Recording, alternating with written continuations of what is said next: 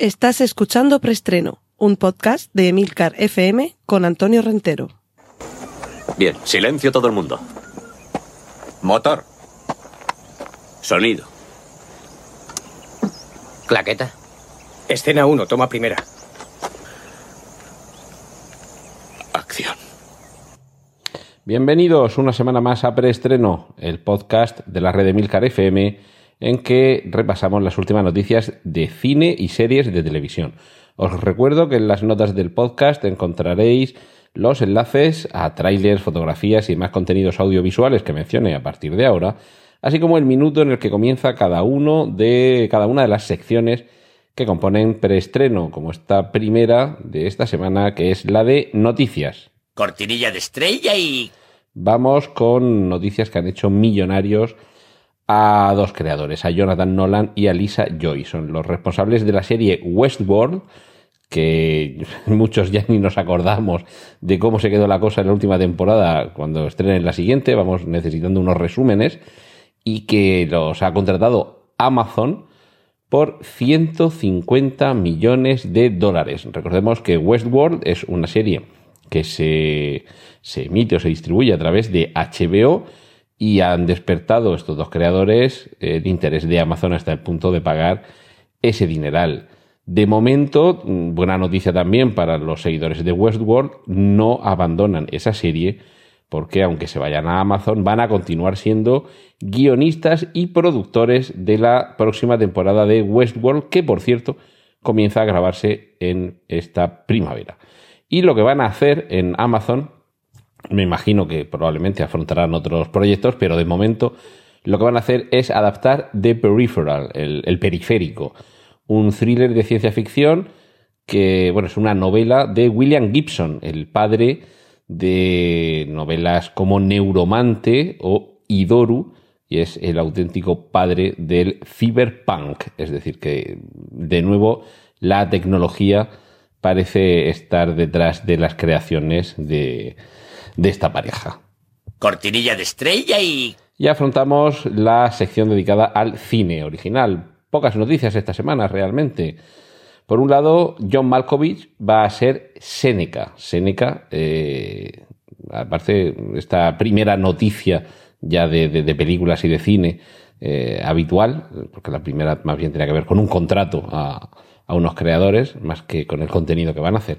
Pero esta, esta noticia con la que arrancamos eh, hace bueno aquello que atribuyen al director y productor Cecil B. DeMille de comienza tu película con un terremoto y de ahí hacia arriba, porque Malkovich va a ser Seneca en, en, una, en un trabajo que nos llegará en la pantalla con el título de Seneca sobre la creación de los terremotos y que nos narrará la relación de este filósofo, por cierto, de origen eh, hispano, con el emperador Nerón, de quien fue preceptor durante la, durante la infancia de este personaje histórico.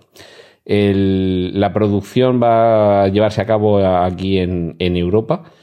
Tengo por aquí la cadena ZDF Arte, va a ser la, la encargada y se va a rodar la producción en parte en Europa, pero también en parte en la ciudad marroquí de Ouarzazate, que es una ciudad que ya hemos visto anteriormente en el cine, en películas como La tentación, la última tentación de Cristo de Scorsese o El reino de los cielos de Ridley Scott, entre otros. Y a ver a quién más le acompaña. Sí, lo por aquí. Eh, ah, pues no, perdón, no. Pensaba que tenía aquí parte del, del, reparto, pero no. Así que Malkovich va a, encarnar, como digo, a este filósofo de origen hispano. Y proyectos, proyectos grandes. Francis Ford Coppola, cuya última película, si no recuerdo mal, creo que no tiene otra posterior, fue Tetro, y es una película bastante peñazo, debo reconocer. Es un gran cineasta que ha alternado obras maestras con auténticos eh, ataques al, a la vigilia del espectador. Y vamos a ver si tenemos algo de suerte y por un lado su posible próximo trabajo sí que se eh, engloba dentro de la categoría de obras maestras, pero sobre todo vamos a ver si se, llega por, si se lleva por fin a cabo, porque se trata de un proyecto que lleva décadas tratando de llevar a, la pantalla. Se trata de Megalópolis, una película que, plantea una... bueno, de hecho, eh, para muchos el proyecto eh, adquiriría unas proporciones que lo equipararían a Apocalypse Now o al Padrino, de llevarse a cabo. Y, y básicamente lo que, lo que nos cuenta la historia mm, que Francis Ford Coppola quiere llevar al cine en Megalópolis tiene que, ver con una utopía metropolitana en el cual una ciudad mm, que sirve igualmente de tributo a Nueva York y a la antigua Roma se ha convertido en lo que dice el título, una megalópolis, es decir, una ciudad de dimensiones colosales. Y a partir de ahí lo que eh, se nos contará será tanto los planes de evolución de la propia ciudad como de la sociedad que la habita. Es decir, estamos hablando de un, de un proyecto muy ambicioso y que, entre otras cosas, también hizo que, en distintos momentos de ese desarrollo, como digo, el trabajo de preproducción, eh, a, lo largo de estas últimas décadas, eh, le haya consultado a distintos eh, directores, desde Spielberg a Lucas, por ejemplo, precisamente por el tamaño de la producción y por el tamaño de lo que se propone Francis Ford Coppola con un proyecto tan ambicioso.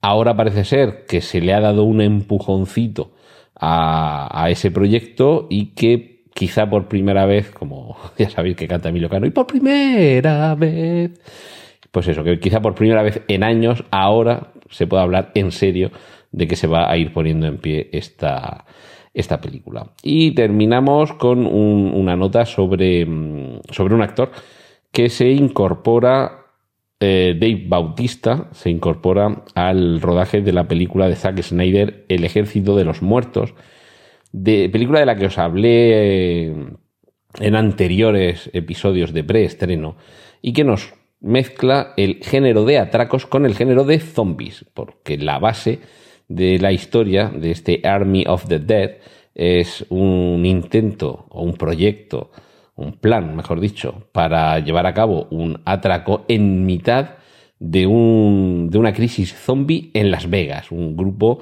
de mercenarios se aventuran a adentrarse en una ciudad como Las Vegas, que ya de por sí tiene su entretenimiento, para llevar a cabo en, ese, en el interior de esa ciudad plagada de zombies un, un ambicioso atraco. Sería algo así como mezclar eh, Guerra Mundial Z con Ocean's Eleven. Si además Zack Snyder está detrás de eso, en fin, yo creo que podemos ya empezar a reservar la, la butaca en la sala de cine. Cortinilla de estrella y... Vamos con la sección de secuelas. Tenemos las primeras imágenes de Terminator Destino Oscuro, una película que se salta todo lo que conocemos desde Terminator 3 incluido, para continuar la historia a partir de Terminator 2. Esta película, por cierto, bueno, parte de esta película, se ha rodado aquí en Murcia, en distintas localizaciones aquí en Murcia.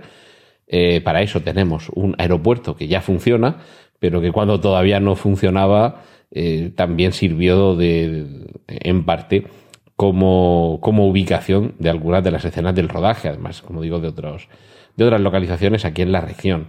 De momento lo que podemos ver es eh, a un Arnold Schwarzenegger algo más rejuvenecido que, las eh, fotografías, digamos, de la vida real, pero que evidentemente el tiempo ha pasado por él, con sus, canas, su barba y alguna herida en la cara que deja ver el esqueleto robótico que hay por dentro. Y tenemos algunas imágenes de algunos de los protagonistas, entre ellos Linda Hamilton, por la que también se nota el paso del tiempo, o Mackenzie Davis, que aparece con un maquillaje que parece indicar que tiene una especie como de cicatrices o algo así en el cuerpo que podrían hacer pensar que hay un esqueleto metálico debajo de esa piel. Y lo cierto es que si os acordáis de la Mackenzie Davis del, del episodio de Black Mirror titulado San Junípero, es posible que no la reconozcáis porque ha adelgazado mucho, se le ve el cuerpo muy fibroso, eh, se ha sometido no tanto a un plan de adelgazamiento como también seguramente a un plan de ejercicios para que aparezca más musculada y fibrosa. y desde luego no es para nada esa chica más eh, dulce y pacífica que hemos visto en otros trabajos suyos televisivos y cinematográficos. Con lo cual, pues eso, ya digo, seguramente esa, esa versión tan fuerte, tan, eh, tan agresiva, eh, nos pueda dar alguna pista de que, de que seguramente no será un personaje humano, sino un personaje robótico. Y a ver, eh, más secuelas. Secuela de Monsters, eh, Monstruos S.A., que aparecerá en Disney Plus, la plataforma de streaming, que creo que era este mes cuando se, cuando se presentaba.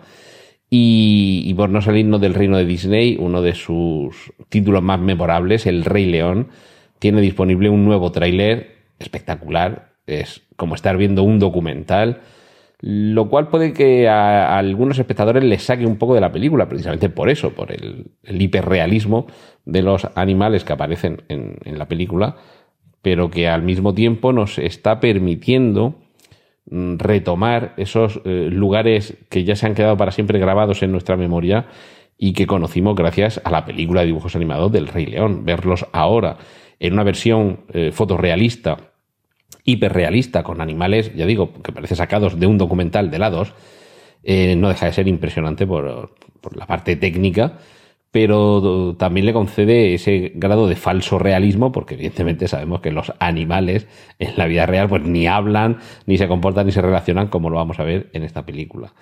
Y dos malas noticias, una de una cancelación y otra de un anuncio.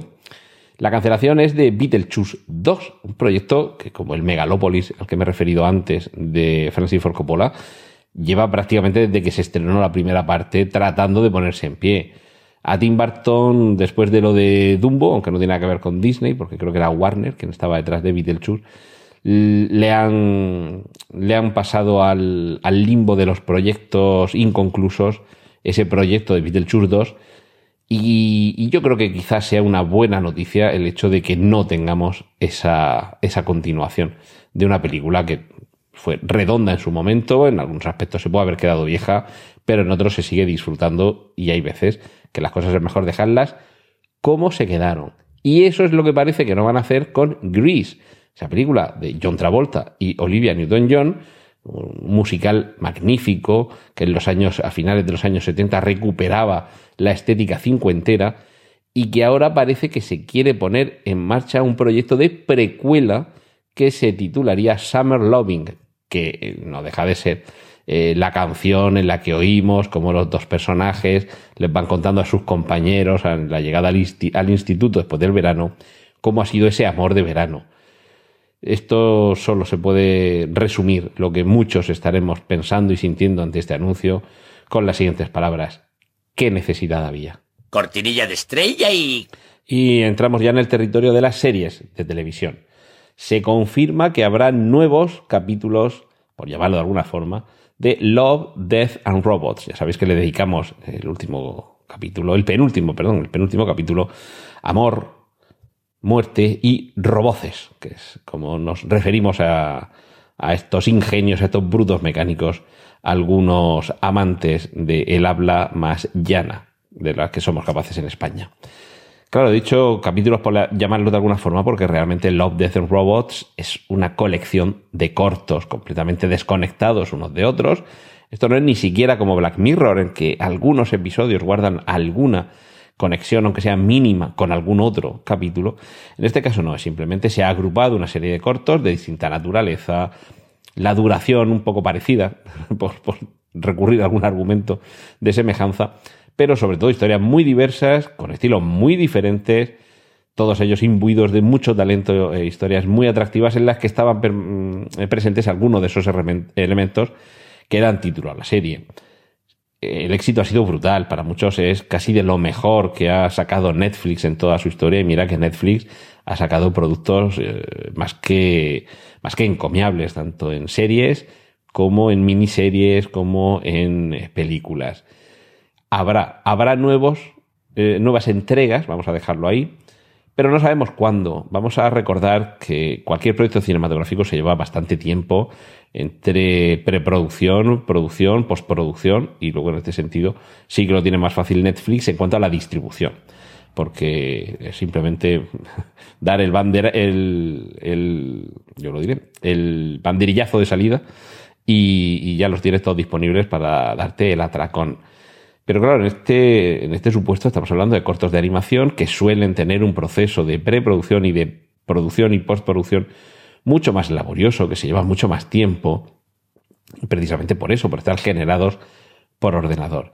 Es decir, que no tengamos absolutamente ninguna brisa porque puede que tardemos uno o dos años en volver a ver nuevas entregas de Love, Death and Robots. Solo se me ocurre algo que justificaría el que las podamos ver antes, y es que haya proyectos que ya estén en marcha, o incluso ya concluidos o a punto de concluir, que por la temática de Love, Death and Robots tengan algún punto de, de, conexión y que se llegue al acuerdo con, con, los productores y con los estudios que los hayan creado para introducirlos dentro de esa segunda temporada, por llamarlo también de alguna forma, de Love, Death and Robots. Pero claro, eso puede pasar en 1, 2, 3, 6, 8, pero necesitamos 10 o 12 episodios distintos y con el nivel que nos ha presentado Love, Death and Robots. Así que lo dicho, no tengamos prisa, se confirma que esto va a continuar, pero desde luego sin plazo ni calendario.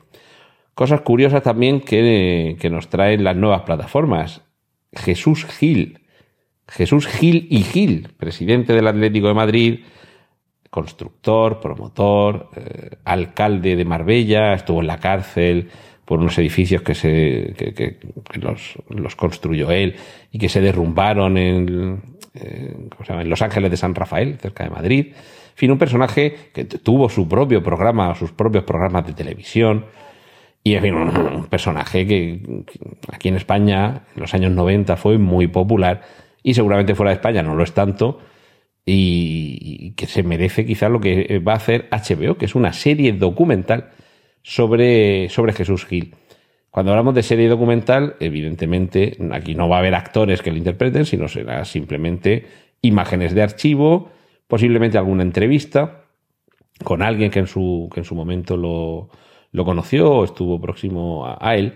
Y este excéntrico y polémico personaje va a ser protagonista de La vida de Jesús Gil, que, bueno, perdón, va a ser protagonista de, de, documentales que van a llevar la vida de Jesús Gil a la pantalla. Eh, no sé si he dicho que es a cargo de HBO. Y va a ser una serie de cuatro episodios. Entre otras cosas, lo que promete HBO es revelar material personal inédito. Y, en fin, tendremos que, que ver a qué se refiere esto. Me imagino que serán materiales de archivo que nunca se han publicado, que nunca han aparecido en televisión y que sin duda ayudarán a conocer mejor a este personaje, eh, de luego excéntrico y memorable, en, lo bueno y en lo malo. Tenemos también nuevos productos, nuevas producciones que nos, van a llegar de mano de estas plataformas de streaming.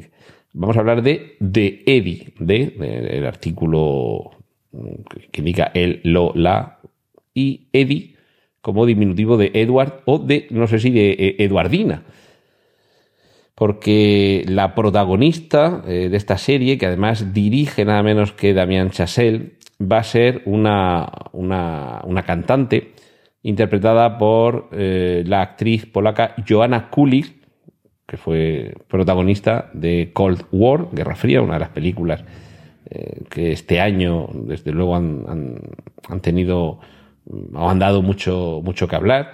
Y, y, relacionado con la música, esta, esta chica va a ser una cantante de, de jazz con problemas con la bebida, que estará mmm, relacionada con un pianista, el pianista Elliot Udo, que va a estar interpretado por André Holland, que lo hemos visto en Moonlight.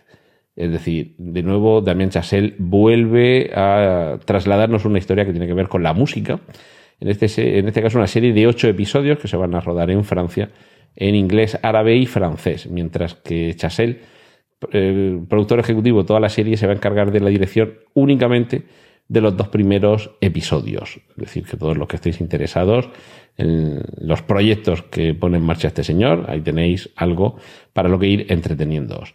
Y tenemos, podemos ver la primera foto de la actriz que va a dar vida a la princesa Diana de Gales, a Lady Di, en la próxima temporada de The Crown. Se trata de la actriz Emma Corrin y realmente eh, no es tanto que se parezca a, Lady Di, de hecho a mí casi me recuerda más a una joven Jodie Foster, pero sí que le trae un poco ese aire cándido, pero rubio, ojos azules, rostro un poco, por lo menos en la fotografía, que, es la que se está dando a conocer, que sí que encierra un poco esa, esa, inocencia, esa inhibición que parece que era consustancial a, las primeras épocas de, de Lady. Y, y, bueno, seguimos adelante con esta serie que nos va contando la historia de la corona británica. Por cierto, esto lo, acabo de ver mientras os estoy contando esta, esta noticia, lo acabo de ver. Eh, y esto ya lo contaré después de Semana Santa y fiestas de primavera, después. Después hablaré un poco sobre esto. Eh, Dark, esta serie alemana que eh, a muchos nos hizo mitigar un poco la espera de nuevas entregas de Stranger Things, va a continuar y, y vamos a tener noticias sobre ella muy pronto porque el, creador de esta, de esta serie, de Dark, ha declarado, vamos, esta misma semana, eh, ayer me parece, no, no, hoy, hoy mismo, cuando estoy grabando esto, que es el, el miércoles, que en una semana más habrá terminado la edición de la segunda temporada de Dark, esta, esta serie con elementos fantásticos o de ciencia ficción, que si no la conocéis os la recomiendo.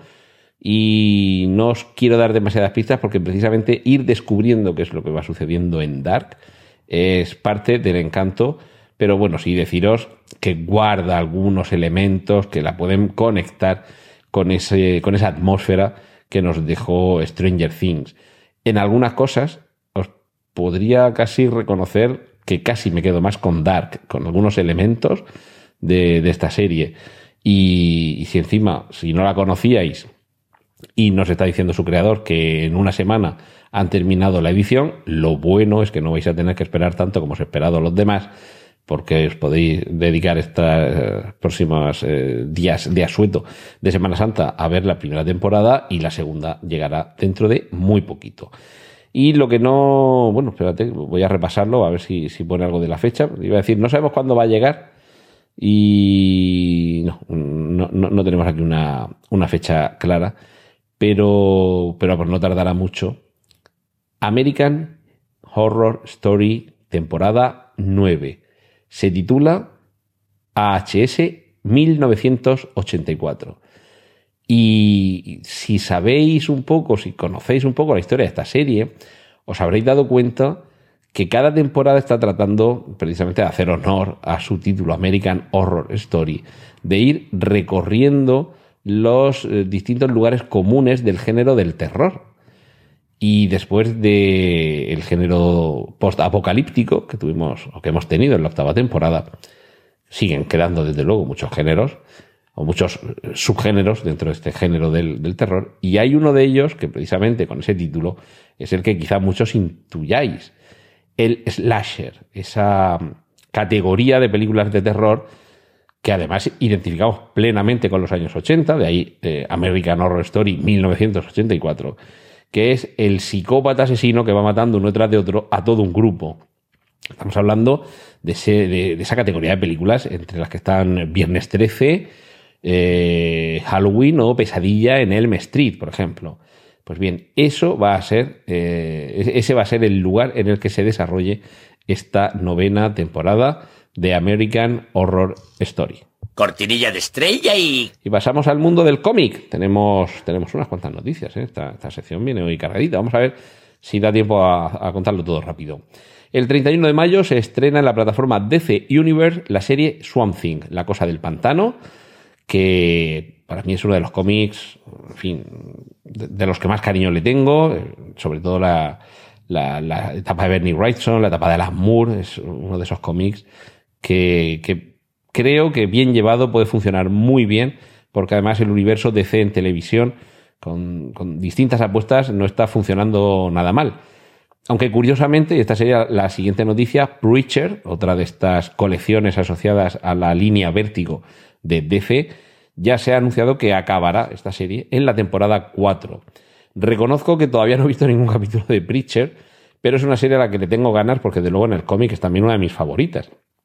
Y fijaos, la temporada 4 es la que va a acabar, es decir, la tercera es la que estará ahora eh, disponible. Y de eso que lo vas dejando de un día para otro y, no terminas de verla. Ventaja, que ahora cuando estén en la cuarta temporada me las veo a las 4 del tirón cuando salgan.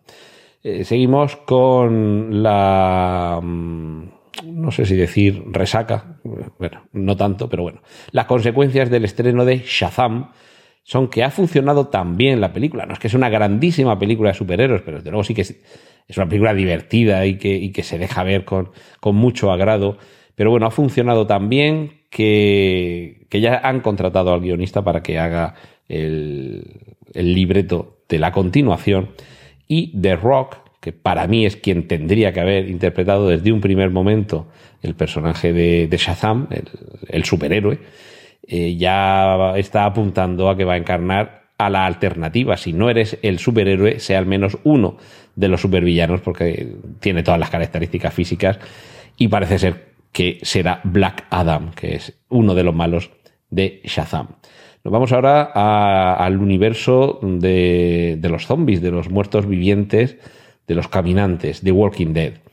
Va a haber más crossover en el futuro, es decir, cruces entre personajes de distintas, esto viene de los cómics, personajes de distintas colecciones que coinciden en una, pero en este caso va a ser nuevos crossovers en los futuros capítulos de The Walking Dead y de Fear the Walking Dead, intercambiando personajes de una serie en otra, lo cual no deja de ser un recurso interesante para dotar de cierto interés a unas tramas que cada vez están gozando de menos favor por parte del público, pero, pero que aparte también eh, a los que están echando de menos algún personaje que ha desaparecido de una serie, pues por lo menos lo ves en, en la otra. Y eh, enlazando con, con estos planes de futuro, eh, también anuncian los productores que, los productores de, de la cadena, la plataforma AMC, que en dos años vamos a tener una nueva serie del universo de Walking Dead. Lo cual puede revitalizar todo esto, porque si se están agotando las ideas por un lado, quizá no sea mala idea el revitalizarlas por otro. De hecho, yo de Fear the Walking Dead he visto creo que el primer capítulo y, algún trozo del tercero o cuarto capítulo y no me llama realmente la atención, pero no está funcionando demasiado mal. Es decir, que quizá poco a poco vayan encontrando la fórmula para continuar eh, dentro de ese universo, aunque yo suponga, mm, seguramente dentro de uno o dos años, que The Walking Dead, la serie original, se despida porque realmente está teniendo cada vez menos, menos audiencia. Podemos ver ya de manera oficial, habíamos visto hasta ahora alguna fotografía no oficial, al Morbius de Jared Leto. Recordemos Morbius, uno de los villanos del universo Spider-Man. Por tanto, película de, película de Sony que retiene todavía los derechos de Spider-Man y todos sus villanos y que, al igual que Venom, está encuadrada dentro de ese universo de Spider-Man, pero todavía sin nuestro trepamuros dando saltos por ahí. Os dije antes que no tuviéramos prisa por ver nuevas entregas de Love, Death and Robots, también nos avisan desde Disney barra Marvel que no tengamos demasiada prisa por ver a los X-Men en el universo cinematográfico Marvel. Eh, recientemente se ha confirmado ya de manera oficial la adquisición de Fox y, entre ellos van ahí en ese paquete los personajes de X-Men por parte de Disney. Es decir, vuelven a estar juntos personajes que pertenecen a la misma casa de cómics. Pero, claro, tengamos también en cuenta que el universo cinematográfico Marvel, las películas no se hacen de un año para otro, menos en un universo tan complejo, y que seguramente para los próximos 3, 4, 5 años estaba todo ya más que pergeñado, incluso antes de que se fuera anudando esta adquisición de Fox por parte de Disney. Con lo cual, como no hay unos planes muy inmediatos para, para introducir a estos personajes, vamos a darle su tiempo Vamos a ver cómo, cómo lo van orquestando y bueno, crucemos los dedos a ver si dentro de 5, 6, 7 años o 10 años tenemos por fin las Secret Wars en las que se junten todos los personajes que hemos ido conociendo en Marvel, en el universo cinematográfico Marvel, eh, los que hemos conocido por la parte de los Cuatro Fantásticos, los X-Men e incluso Spider-Man, por supuesto, con todos los villanos. Por cierto, los que tengáis eh, menores de 13 años en casa, que sepáis que si los lleváis a ver la nueva película de Hellboy, eh, debéis de andar con cuidado. De hecho, echadle un vistazo al nuevo tráiler ultra violento y super gore de Hellboy, porque es posible que menores de, no sé si he dicho 13 años, aquí en Murcia, eh, perdón, en Murcia, aquí en España, no sé si es 12 años la clasificación, pero bueno, por debajo de esa edad, echadle primero un vistazo al tráiler y ya consideráis vosotros si es pertinente llevar a los más pequeños de la casa a ver ese festival de tripas, sobre todo de, de violencia explícita, mucha sangre, y, bueno, luego la cuestión del vocabulario. Realmente en, inglés, en Estados Unidos, sabéis que son muy delicados con el uso de determinadas palabras en el cine y en la televisión. Aquí yo creo que en, España estamos un poco más acostumbrados a que se digan tacos en las películas. Em, y bueno, quizá eso no sea tan problemático porque por suerte o por desgracia mm, ya estamos o están los más pequeños de la casa acostumbrados en televisión a oír determinados disparates. Pero desde luego hay imágenes de, ya digo, de una violencia explícita, sanguinolenta, bastante fuerte y muy divertida, porque evidentemente Hellboy no es una película gore en el, en el sentido de ese, de ese género de terror tan, tan solemne. No es George Putgereit y Necromantic, ¿vale? Pero, pero bueno, por ahí va un poquito la cosa. Hay tripa y casquería a mansalva y ya digo, echarle un vistazo al tráiler, que los que tenemos ya unos años y el estómago un poco curtido, incluso nos divertimos con estas salvajadas, pero quizás los más pequeños de la casa se queden medio traumatizados. Y precisamente eh, esa, esa, parcela que puede traumatizar eh, por, por, el uso del lenguaje y por la violencia es lo que va a hacer que Vengadores Endgame tenga en Estados Unidos una clasificación para mayores de 13 años. Precisamente por esto, por el uso del, del lenguaje un poco obsceno, a ver, más que el lenguaje obsceno, me imagino que serán insultos, ¿vale? De hecho, en Civil War, si no recuerdo mal, en Civil War, el, malo este que no me acuerdo ahora del nombre que aparecía al principio de la película con la cara deformada, eh, al Capitán América le, lanza un insulto que, no parece un lenguaje muy habitual en un cine tan familiar como es el del universo cinematográfico Marvel y quiero recordar que aquella película en concreto, con, ese insulto, no sé si le llamaba hijo de tal, eh, pero bueno, creo que no tenía ningún tipo de prevención contra, contra que existieran niños a partir de cierta edad. Es posible que con Endgame esto haya subido un par de grados más, o tres o cuatro, y por eso sea por lo que va a ser, por lo menos en Estados Unidos, y allí a lo mejor si son un poquito más estrictos con estas cosas, una película para mayores de 13 años.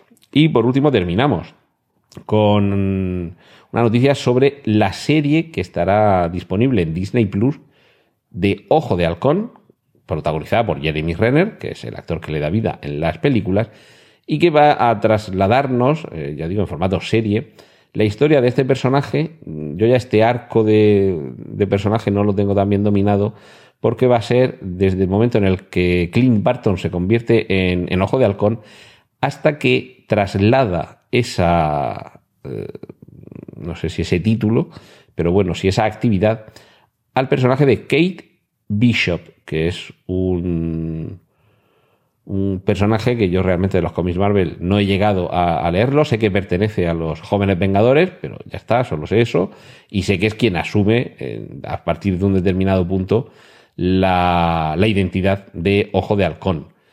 Este va a ser el arco mm, dramático y el arco de personaje que nos cuente esta serie que, como digo, estará disponible en Disney Plus. Y concluyo esta sección con la noticia que le da título al preestreno de esta semana.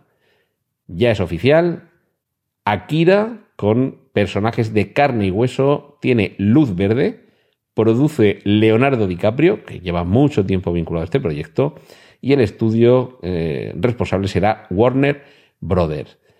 En, el año 1982 es cuando comenzó a publicarse este, este manga de Katsuhiro Otomo, llevando, eh, llevándolo al cine en el año 1988. Recuerdo que cuando, cuando la estrenaron aquí en España sería, vamos a ver, 88, a principios de los 90. Si no en el 90, 91, 92, pues que en, aquellos momentos no llegaban las cosas, determinadas cosas al cine inmediatamente. Y recuerdo que me llevé a mi hermano pequeño, que por entonces contaba, pues tendría cuatro años o cinco años, en fin, menos de seis, siete años. Y claro, se quedó, se quedó dormido cuando la película llevaba media hora funcionando, al margen de no enterarse de nada del pobre y bueno, yo me lo llevé pensando que simplemente con la espectacularidad de la animación tendría suficiente para, para entretenerse, pero no, aquello, aquello lo superó al pobre, claro. así, así se me ha quedado Rafa, que, que, ahora acaba de ser padre y espero que no le haga nunca a, su hijo lo que le hice yo a él de llevarlo con tres o cuatro años a ver algún disparate de estos. Y, eso, mm, se ha dado luz verde, eso quiere decir que todavía podemos esperar. Hoy es un, preestreno muy para pacientes, ¿eh? para gente capaz de esperar unos cuantos años a ver algún, algún proyecto mm, llevado a la, a la realidad, porque el que se le haya dado luz verde a un proyecto además tan seguramente tan ambicioso como será este Akira, quiere decir que, vamos, no antes de dos, tres, cuatro años podemos verlo en el cine. De momento no hay reparto, no hay fecha de estreno, ni siquiera hay un, un autor del guion. De hecho, ni siquiera se sabe si se va a hacer uso de las ideas y de, y de los eh, diseños conceptuales que durante estos últimos 20 años que lleva el proyecto dando, dando tumbos se han, se han producido. Es decir, que igual ahora eh, se parte de cero, con lo cual, evidentemente, esto alargaría todavía más la producción. Lo que sí que sabemos es que hay un presupuesto de nada menos que 92 millones de dólares para convertir a Kira en una película de imagen real. Y he dejado lo mejor para el final, el director. Taika Waititi, director de Thor Ragnarok, que nos ha divertido muchísimo y que además es capaz de hacer frente a un proyecto así de complejo, así de ambicioso y llevarnos a ver, eh, bueno, ya sabéis, imagen real con muchísima animación por ordenador, porque los efectos digitales es lo que tienen. Pero como digo, Taika Waititi va a ser el encargado de llevarnos a ver cómo Neo Tokio está a punto de estallar. Cortinilla de estrella y... Y concluimos el preestreno esta semana. Sección adaptaciones. Stephen King, JJ Abrams, Julian Moore y Apple. Ya sabéis que Apple presentó Apple Plus hace muy poco tiempo y dentro de su producción propia va a estar la historia de Lizzie, una novela de, Stephen King, un drama, además, protagonizado por esta actriz, por Julianne Moore y con la producción. Estoy mirando por aquí, porque yo creo que solamente producción, no sé si también lo va a dirigir, pero la producción de JJ Abrams. Eh, además, esta va a ser la primera vez que Julian Moore actúe en una serie de televisión.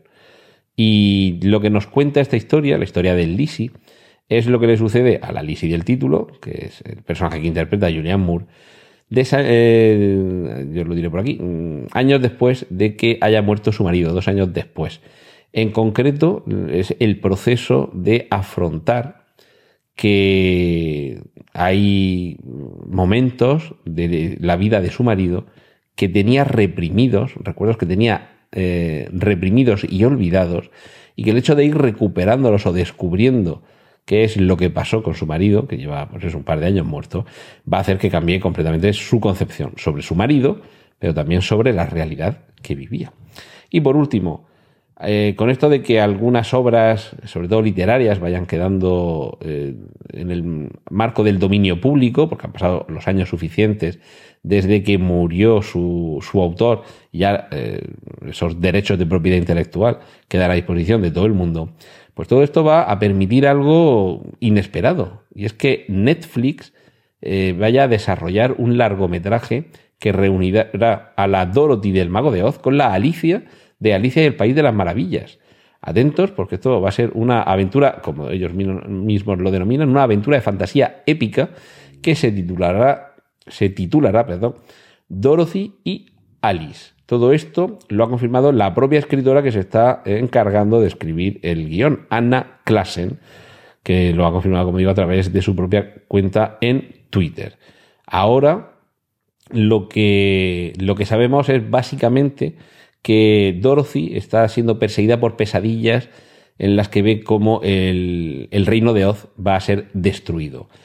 Como consecuencia de esos sueños va a, no sé si internada sea la palabra, pero bueno, la envían a un, a un, lugar en el que hay otras personas que como ella tiene unos sueños eh, muy inquietantes, unos sueños vívidos muy inquietantes, donde conocerá a Alicia, otra chica que tiene también eh, un pasado misterioso y conocimiento sobre algo oculto, que, con, la, con quien se embarcará en una misión en la que tendrán que salvar los mundos que conocen cada una, tanto el mago de Oz como el País de las Maravillas, pero que por supuesto la salvación de esos mundos afecta a su propio mundo, al mundo en el que viven. Esto, si está bien llevado, puede ser, como ellos dicen en Netflix, realmente algo fantástico y algo épico el que veamos cómo se reúnen la Dorothy del Mago de Oz, de Oz perdón, y la Alicia de El País de las Maravillas. Cortinilla de estrella y... Y una última sección por esta semana, y es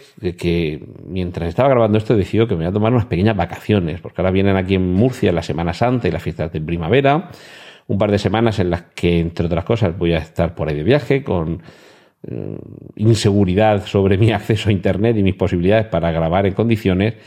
Y aparte porque también hay que descansar un poquito de vez en cuando. Entonces eh, os agradezco que estéis todas las semanas ahí escuchando estos rollos que os meto. Por eso también el episodio de esta semana es un poquito más largo de lo habitual, para que cupiesen más noticias y para que tuvieseis un, un poquito de preestreno más hasta la próxima vez que nos escuchemos. Eh, espero que seáis capaces de aguantar esta espera. Van a ser solamente dos, dos semanitas. Os recomiendo además que aprovechéis también esta semana para escuchar otros podcasts, sobre todo de aquí de la red de Milcar FM, que tenemos nuevos podcasts, como el de La extraña pareja, que es un, una nueva idea que ha tenido nuestro, nuestro líder, Lord, Lord al líder, Emilio Cano, en confluencia con Pedro Sánchez de AV Podcast. Es un podcast en el que tenemos dos horas de Emilio Cano y de Pedro Sánchez. Pedro Sánchez no el presidente de gobierno, sino Pedro Sánchez, eh, el de AV Podcast. Y son esos dos horas más que divertidas, más que entretenidas y desde luego magníficas para que supláis esta breve ausencia que durante un par de semanas me voy a permitir tomarme en forma de vacaciones. Descansad, aprovechad también para descansar durante estos próximos días, para ver muchas series y muchas películas y estaremos de nuevo con vosotros. Recordad, no después de Semana Santa, después de las fiestas de primavera, que aquí en Murcia eh, son casi más sagradas. Un abrazo muy fuerte de Antonio Rentero y hasta el próximo preestreno. ¡Y corten! Gracias por escuchar preestreno. Puedes contactar con nosotros en emilcar.fm barra preestreno, donde encontrarás nuestros anteriores episodios. Genial, la positiva.